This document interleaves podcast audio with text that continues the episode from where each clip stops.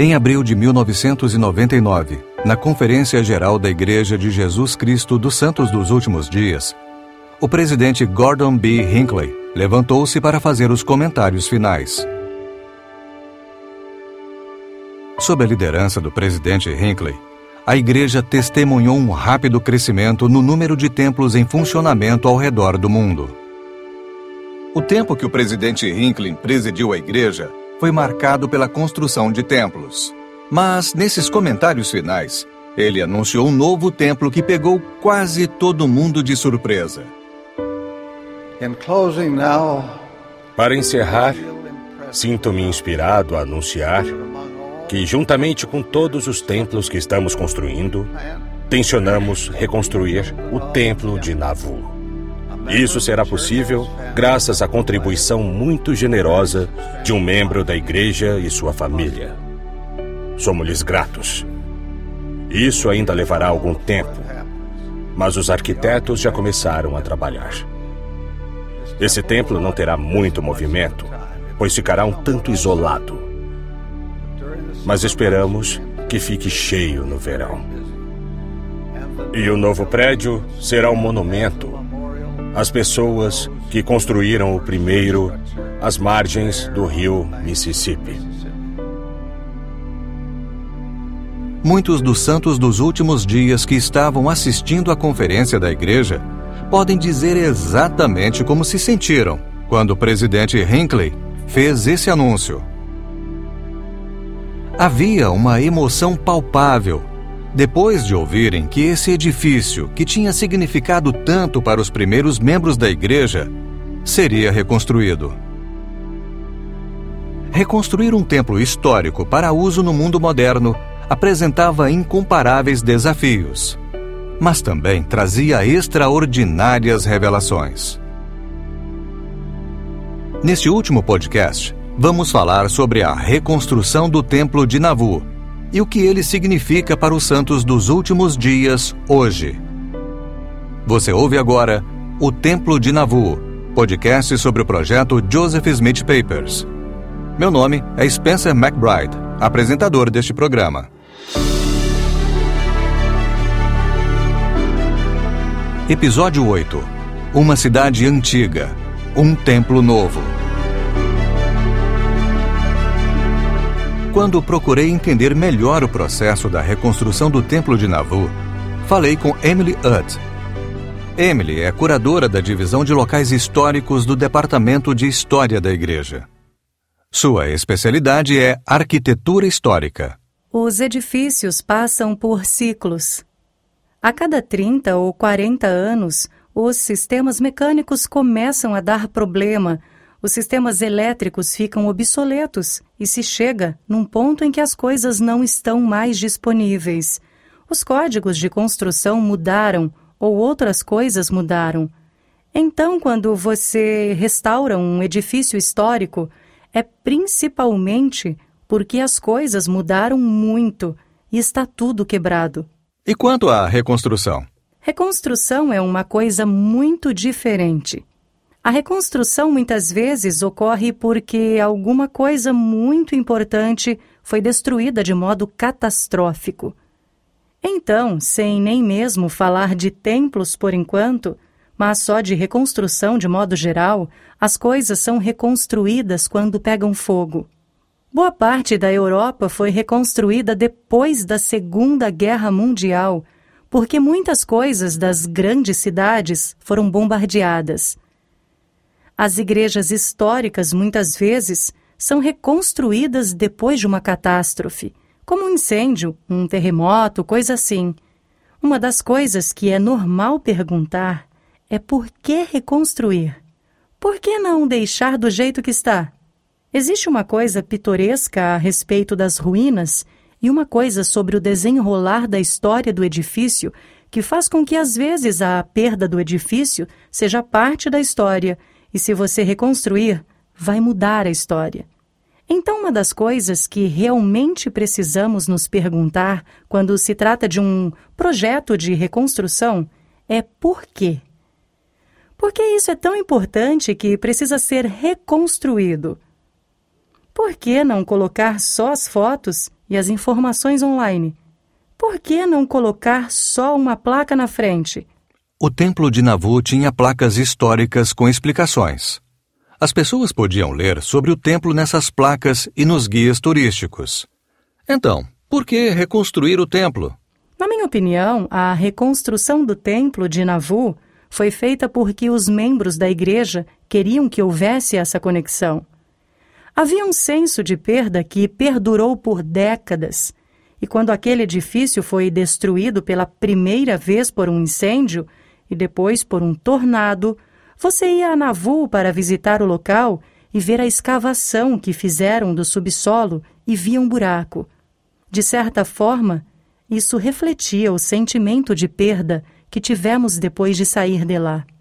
Então, acho que quando o presidente Hinckley disse vamos reconstruir o templo de Navu, foi como dizer vamos resgatar nossa história, vamos preencher esse buraco que nós temos e nos conectar com o nosso passado de maneira realmente significativa.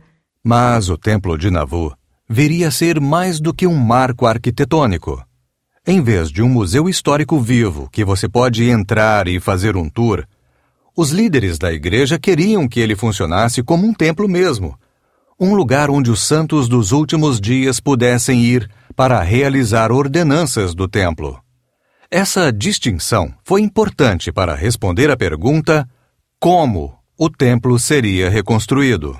Quando reconstruímos lugares históricos para a igreja, por exemplo, Fazemos isso porque a história tangível de Joseph Smith, que viveu naquela casa, é importante para nós.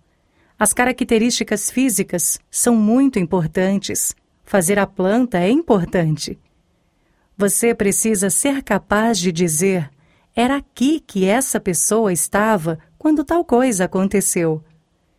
Então, se você comparar a reconstrução, por exemplo, da casa de troncos da família Smith em Palmira, nós reconstruímos aquela casa do ano de 1820 com os mesmos materiais, as mesmas técnicas, a mesma planta.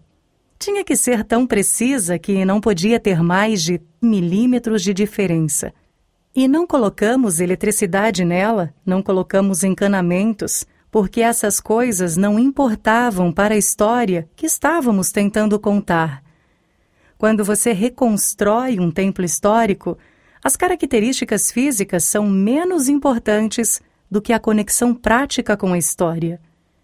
Por isso, embora o templo de Navu pareça antigo, ele é de fato uma construção nova, utilizando técnicas de construção modernas, materiais modernos, códigos de construção atuais, todas essas coisas necessárias para um edifício novo.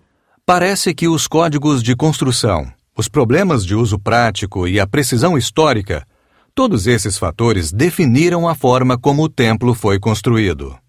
Perguntei a Emily até que ponto o templo em Navu hoje se parece com o templo construído naquele local durante a década de 1840 e de que maneira eles são diferentes? Bom, a primeira coisa que a técnica de construção em si é muito, muito diferente. O templo da década de 1840 foi escavado à mão e as paredes foram feitas de pedra maciça. Então, se a parede tinha um metro de espessura, isso significa que era um metro de pedra e a madeira teria sido cortada usando as técnicas daquela época e tudo mais. O Templo de Navu de hoje é um edifício reforçado com concreto, tendo um acabamento de pedra. Então, basicamente, você tem as paredes grossas de concreto e depois a pedra recobrindo a superfície. A camada de pedra que eles colocaram por cima hoje é só de alguns centímetros comparado com um metro de pedra do edifício original. Do lado de fora, pode parecer um edifício histórico, mas na realidade é uma construção nova. No que diz respeito ao exterior do edifício e partes do interior, os arquitetos que desenharam o novo templo prestaram bastante atenção aos detalhes históricos. Em vários exemplos em que eles não conseguiram fazer com que o templo novo se parecesse exatamente com o antigo, Eles fizeram o melhor possível. A equipe de arquitetura que trabalhou na reconstrução tinha documentação muito boa sobre como era o exterior do edifício, exceto pela parte de trás. Não havia nenhuma fotografia da parte de trás do edifício, portanto, essa parte foi pura suposição. Como eles encontraram a pedra histórica que estava sendo usada nos celeiros e nos barracões e outras construções em Navu, eles conseguiram medir essas pedras. Então tentaram copiar o acabamento das pedras como foi feito pelas ferramentas originais e tentaram fazer com que a altura e a largura das pedras fossem iguais. As fotos históricas mostram que, na parte de cima do edifício, as pedras, na verdade, eram maiores do que as pedras na parte de baixo. Então, na construção, você nota que na parte de baixo do edifício, as pedras tinham cerca de 20 centímetros de altura e na parte de cima, elas tinham mais ou menos 40 centímetros. E eles se basearam numa fotografia histórica. Mas a pedra em si é diferente. A pedra que foi usada na década de 1840 era de Nauvoo, e aquela pedra não estava mais disponível, nem tinha a qualidade necessária para atender aos códigos atuais de construção. Por isso, eles usaram uma pedra do Alabama na parte exterior. O interior do edifício é completamente diferente. Na restauração, eles tentaram recriar alguns detalhes. Então há uma escada mais ou menos no mesmo lugar que a escada histórica. A pia batismal está aproximadamente no mesmo local que a fonte histórica. O templo original dos anos 1840 tinha dois salões grandes de reunião, bem parecido com o templo de Kirtland, um em cima do outro. Na construção, eles reconstruíram um deles, mas de tamanho menor, e colocaram os escritórios e outras coisas em volta dessa área. Então, a planta é totalmente diferente do templo lá da década de 1840. É uma construção moderna do século XX com um acabamento que faz parecer antigo. A explicação de Emily faz sentido para mim. Mas existe uma característica do templo que ainda me deixa intrigado. É o anjo no topo do templo. Como falamos em outro episódio, o templo de Navu original tinha um anjo num catavento, posicionado de uma maneira que parecia estar voando. Mas a maioria dos templos do século XX tem um anjo na vertical. Quando o templo de Navu foi reconstruído, na virada do século XXI, quais foram os debates que tiveram sobre o anjo? E por que, no final, os líderes da igreja se decidiram pelo anjo na vertical? Mais uma vez, isso faz parte do debate sobre o que se quer reconstruir. Se você está reconstruindo o Templo de Navu para ser um museu, para nos ajudar a entender o ritual do templo em 1840, eles teriam tomado decisões muito diferentes. Mas na época em que o Templo de Navu estava sendo reconstruído, esse anjo na vertical que foi esculpido por Lavar Valgreen eu acho tinha se tornado um verdadeiro símbolo da igreja. Todo templo tinha um anjo desses. Então, claro que vamos colocar um anjo igual. Fiquei sabendo que houve uma conversa entre os arquitetos e a liderança da igreja sobre isso. Vamos colocar o anjo histórico ou vamos colocar o anjo novo e moderno que temos usado como padrão? A decisão foi colocar o anjo na vertical, dando um pouco a ideia de que esse era um templo novo. Se você colocasse o catavento, seria um edifício histórico. Se colocasse o anjo na vertical, seria um edifício novo com um toque do passado. Pelo que entendi, o presidente Hinckley recomendou que colocasse o anjo na vertical para talvez ajudar a preencher essa lacuna. Bem, esse edifício é tanto novo como antigo, e o anjo Moroni na vertical, de certa forma, representa isso.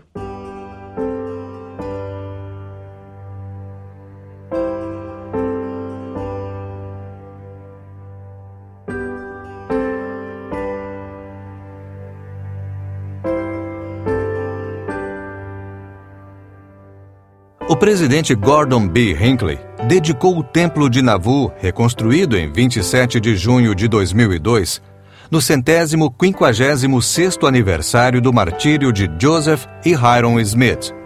A dedicação foi transmitida via satélite para as capelas da igreja em muitas partes do mundo, para que mais membros da igreja participassem, já que nem todos poderiam viajar para Nauvoo.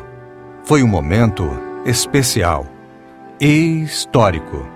Existe ainda outro acontecimento associado à dedicação que pode não ser tão conhecido. No dia seguinte à dedicação, o coro do Tabernáculo Mormon fez um concerto em Quincy, Illinois. Vocês lembram do episódio 1 deste podcast, quando descrevemos a generosidade das pessoas de Quincy para com os membros da igreja em 1838 e 1839, quando cruzaram o rio Mississippi na parte mais fria do inverno. Os moradores de Quincy tinham mostrado imensa caridade para com esses refugiados, ajudando liberalmente homens, mulheres e crianças que lhes eram estranhos, mas que precisavam de ajuda. Durante esse concerto, o presidente Hinckley falou sobre essa bondade.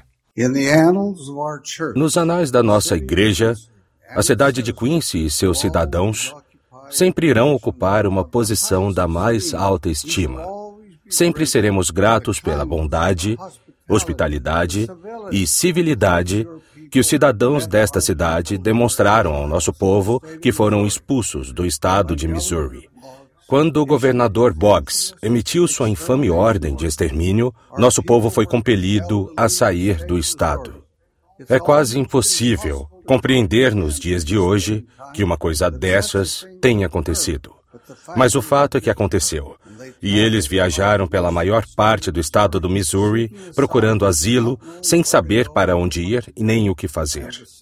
E os cidadãos de Quincy os receberam, deixaram que ficassem na casa deles ou em suas terras, deram-lhes abrigo para o inverno que já tinha começado e foram muito bondosos com eles até que encontraram um lugar para morar mais ao norte do rio, onde estabeleceram a bela cidade de Nauvoo, no Mississippi. Em nome da Igreja, da Igreja inteira no mundo todo, e em nome deste grande e maravilhoso coral, desta organização de cantores voluntários, expresso minha gratidão aos descendentes daqueles que estiveram aqui há muito tempo e agradeço de todo o coração. O coro cantará esta noite para expressar nosso apreço a esta comunidade, dizendo obrigado pelo que ocorreu muito tempo atrás. Como demonstração da nossa gratidão, eles vão contribuir com toda a arrecadação deste concerto para a cidade de Quincy e seus propósitos de caridade. Tivemos o prazer de contribuir com 75 mil dólares.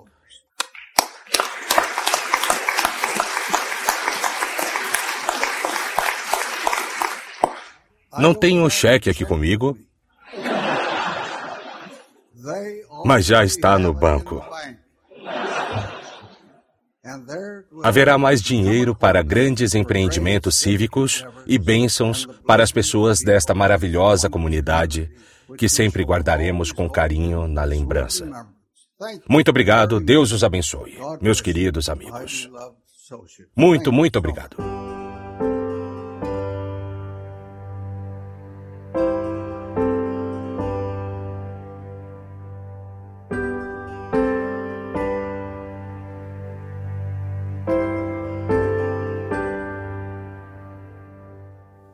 Templo de Navu reconstruído e funcionando como um dos templos da igreja, fico imaginando como isso teria afetado os outros lugares históricos de Navu.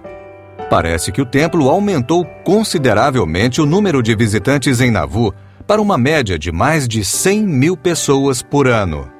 Ainda assim, o templo reconstruído trouxe um desafio novo e inesperado para a equipe de lugares históricos da igreja o templo deixou de ser um lugar histórico aberto ao turismo.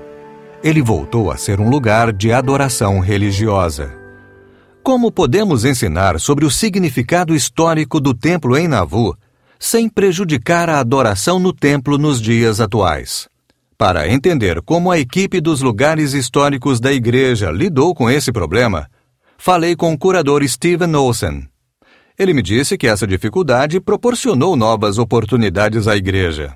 Houve uma oportunidade maravilhosa de falar aos visitantes sobre o significado espiritual de Navu como nunca antes. Foi quase uma necessidade fazer isso, agora que o templo estava construído na encosta. Durante o desenvolvimento da primeira fase desse grande plano de longo prazo, sob a direção da primeira presidência, propusemos criar uma pequena vizinhança em volta do templo de Navu, com algumas propriedades que foram importantes para o desenvolvimento do templo. Por exemplo, a casa de William Wicks ainda estava lá, mas nunca tinha sido restaurada ou usada como ponto turístico. A casa de Edward Ian Hunter onde Joseph estava morando quando escreveu as cartas que hoje são as seções 127 e 128 de Doutrina e Convênios, que fazem um esboço da doutrina do batismo pelos mortos e das glórias da eternidade que estão à nossa disposição por meio do templo. O Bosque Oeste, que fica bem ao lado da casa de Edward e Ian Hunter, onde essas doutrinas da eternidade relacionadas com o templo foram apresentadas pela primeira vez aos santos numa reunião de conferência. Havia várias propriedades importantes nessa área logo ao pé da colina, próximas ao templo, que nunca tinham sido desenvolvidas ou apresentadas como parte da história de Navu. Essa foi nossa primeira contribuição, por assim dizer, nesse novo plano empreendedor para restaurar aquelas propriedades e interpretá-las para ajudar as pessoas a entender como surgiu o templo. O que nós fizemos foi recriar esses locais, o ambiente físico nessas casas, que nos permitiu representar os grandes e gloriosos acontecimentos preparatórios para a construção e o uso do templo. Os visitantes de Navu hoje ficam conhecendo sobre o lugar que o templo tem na história da cidade, visitando a casa de homens e mulheres que ajudaram a construí-lo os Hunters, os Wicks, os Jones e inúmeros outros que residiam em Nauvoo e cujos nomes não teríamos conhecido, contribuíram para a construção do templo de um jeito ou de outro. O templo foi uma parte importante na vida deles. Esta conversa me fez pensar numa coisa que Emily Utt me contou sobre a conexão que ela sente com esses homens e essas mulheres, praticamente desconhecidos, e como essa conexão, em parte, faz da preservação histórica algo tão significativo para ela. A maioria dos membros da igreja, na verdade, a maior parte das pessoas em geral, não deixa um grande legado quando morrem. A maioria de nós jamais será famosa, jamais seremos presidentes de alguma coisa ou autores de um grande romance. Nunca vamos ser pessoas famosas. E a maioria de nós não deixa nenhum grande legado. Nenhum arquivo institucional vai brigar para ter nossos documentos ou diários. Mas todos nós deixamos uma moradia, um local de trabalho, um lugar de adoração ou de reunião. A razão de esses lugares históricos serem tão importantes é porque quando você entra no templo de Navu ou em um dos lugares históricos de Navu, existe essa conexão essa sensação de estar caminhando nos passos de Joseph Smith e desses grandes nomes, mas também caminhando nos passos de pessoas que provavelmente você nunca ouviu falar. Essas pessoas do dia a dia, aquele pedreiro que você nem sabe o nome, mas que passou um ano esculpindo uma pedra, ou a pessoa que teceu os carpetes. Esses pequenos sacrifícios desconhecidos, na minha opinião, são o que tornam os lugares históricos tão extraordinários.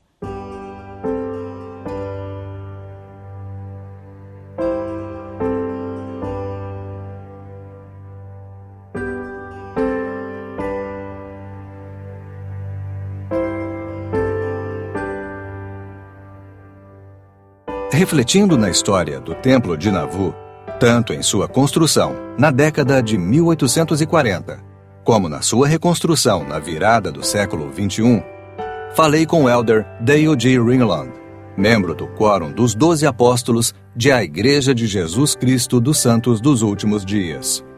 Perguntei ao elder Ringland o que ele achava que o Templo de Navu significou para as pessoas que o construíram na década de 1840.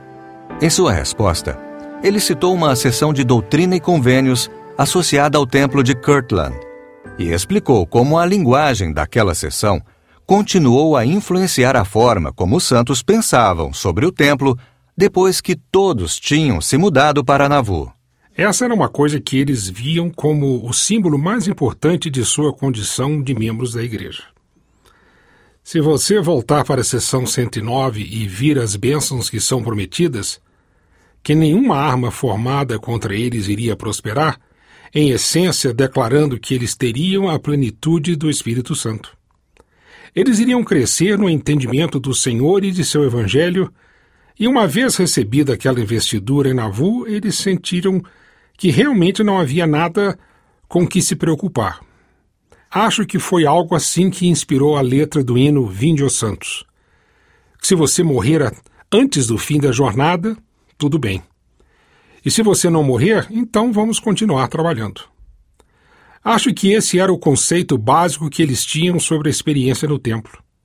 Que se tivessem feito suas ordenanças, eles estariam seguros, estariam protegidos e tudo ficaria bem. Isso deve ter aguçado a imaginação deles e deve tê-los ajudado a passar por suas provações nas planícies, com as dificuldades que enfrentariam em qualquer lugar. Eles se lembravam das grandes bênçãos que tinham recebido daquela investidura que continuava a trazer bênçãos. De muitas maneiras, a investidura continua a nos abençoar mesmo que não estejamos no templo. Ela continua a nos abençoar à medida que cumprimos nossos convênios.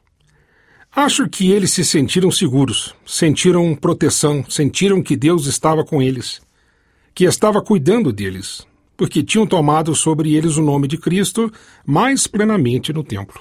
Claro que, como falamos neste podcast, muitos membros da igreja que ajudaram a construir o templo de Navu na década de 1840 não entendiam totalmente o que iria ocorrer no templo.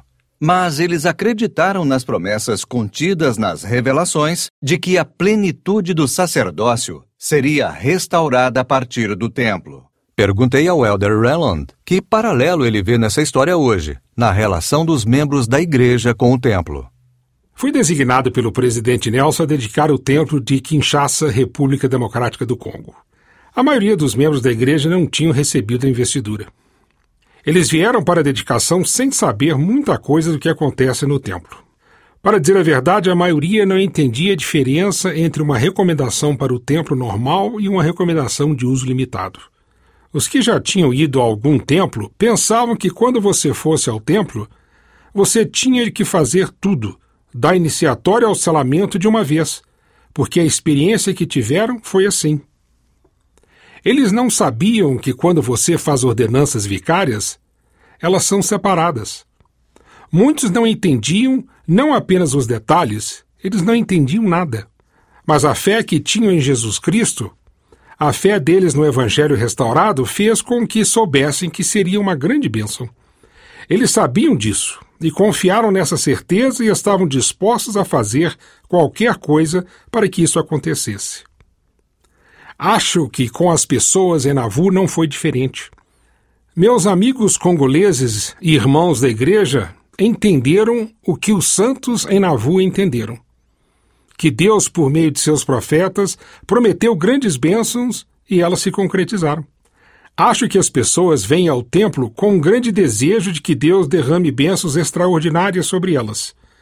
Que lhes dê essa investidura de poder, de entendimento, de força espiritual, de inspiração, que vai abençoar a vida delas, de sua família para sempre.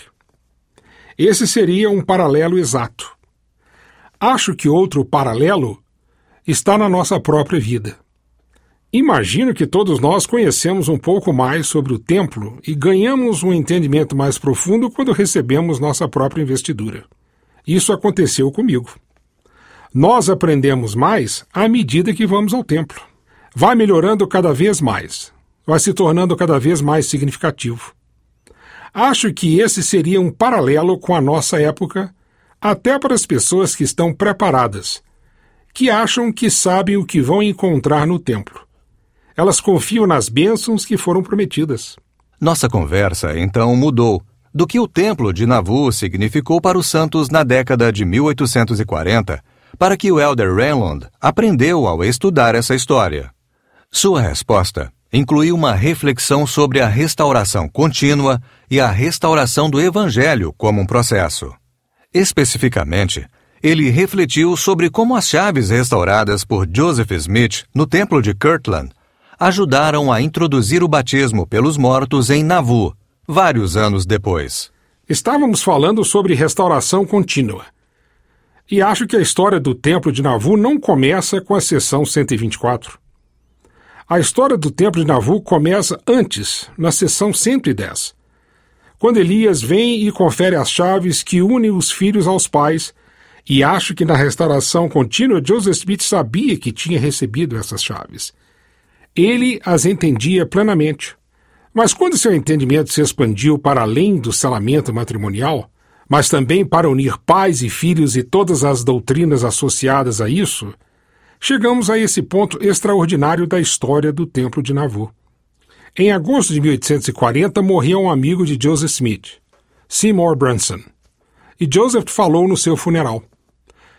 E lá ele viu uma mulher cujo filho tinha morrido sem ser batizado. Joseph então ensinou pela primeira vez sobre a doutrina relacionada à salvação dos mortos naquele funeral e como a obra de Deus está sendo realizada do outro lado do véu. Quando você lê a história, você percebe que tudo começa a fazer sentido. É um momento de descoberta incrível, porque muitas das dificuldades associadas com o batismo cristão foram resolvidas. Foram totalmente solucionadas. As pessoas perceberam que essa doutrina era algo extraordinário foi revolucionário.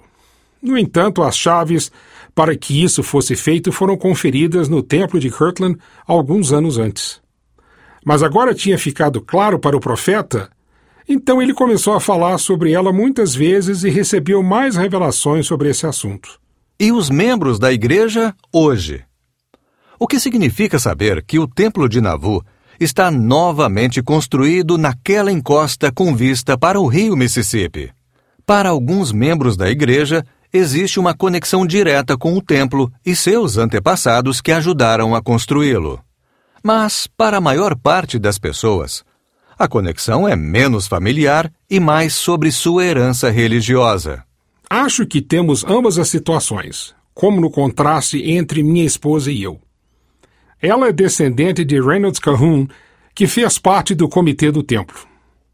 Portanto, ela tem antepassados que estavam diretamente envolvidos na construção do Templo de Nauvoo. Para ela é motivo de grande alegria. Nenhum dos meus antepassados teve qualquer envolvimento com isso, mas eu sinto que tenho essa mesma herança pioneira de fé porque ela é minha.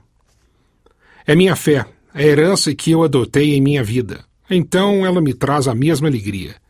Vejo isso como uma grande reivindicação da igreja de Joseph Smith e de Hiram Smith que a reconstrução do Templo de Nauvoo é uma reivindicação da fé que eles tinham. É uma honra e uma homenagem para os antepassados pioneiros. Mas também, mesmo que você não tenha antepassados pioneiros, a mensagem é que quando os tempos estiverem difíceis, espere. Deus vai cumprir suas promessas. Isso traz fé para todos nós, seja qual for nossa situação. É uma reafirmação de fé na restauração do Evangelho. Com certeza é uma manifestação do sucesso que o reino de Deus, por fim, terá na terra. Acho que se você tem antepassados que estiveram realmente lá, ou se você adotou essa herança pioneira, você recebe as mesmas bênçãos. Durante minhas conversas com esses vários historiadores e estudiosos do Evangelho que entrevistamos para este podcast, refletimos sobre o que o Templo de Nauvoo significou para os santos dos últimos dias na década de 1840. Nossas conversas se voltaram inevitavelmente para perguntas sobre o que a reconstrução do templo significa para os membros da igreja no presente. O que essa renovada presença do templo na encosta com vista para o Mississippi significa. O que ela representa? Claramente, a reconstrução do Templo de Nauvoo representa um monumento à devoção de homens e mulheres que construíram o templo original naquela cidade. Ele é um símbolo da determinação que eles demonstraram de construir um edifício tão sagrado em meio à pobreza e às grandes provações e tribulações que enfrentaram. É um monumento à perseverança deles, um lembrete de sua fé. Mas acho que é ainda mais do que isso. Talvez a história de Navu e do Templo de Navu também seja uma história de conexões.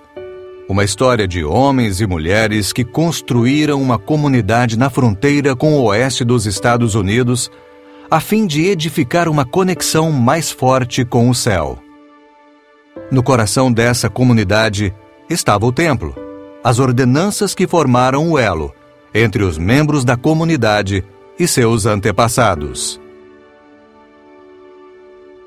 Em Navu, os santos dos últimos dias fortaleceram suas relações uns com os outros, com as gerações passadas e com Deus. Além disso, a reconstrução do templo simboliza nossa conexão com o passado. Os primeiros membros da igreja construíram a cidade e o templo, e depois foram forçados a deixá-los para trás. Mas, para muitos membros da igreja hoje, a reconstrução do templo de Navu é semelhante a reivindicar parte do passado e estabelecer laços mais fortes com as pessoas de uma era que se foi. Se as pessoas que fundaram Navu construíram a cidade e o templo no centro dela para edificar uma conexão mais forte com os céus, a história deles pode nos inspirar a buscar conexões semelhantes em nossa própria época. Então, na realidade, a história de Navu, repleta de triunfos e derrotas, é uma história sobre conexões. Você ouviu O Templo de Navu, podcast sobre o projeto Joseph Smith Papers. Obrigado pela audiência.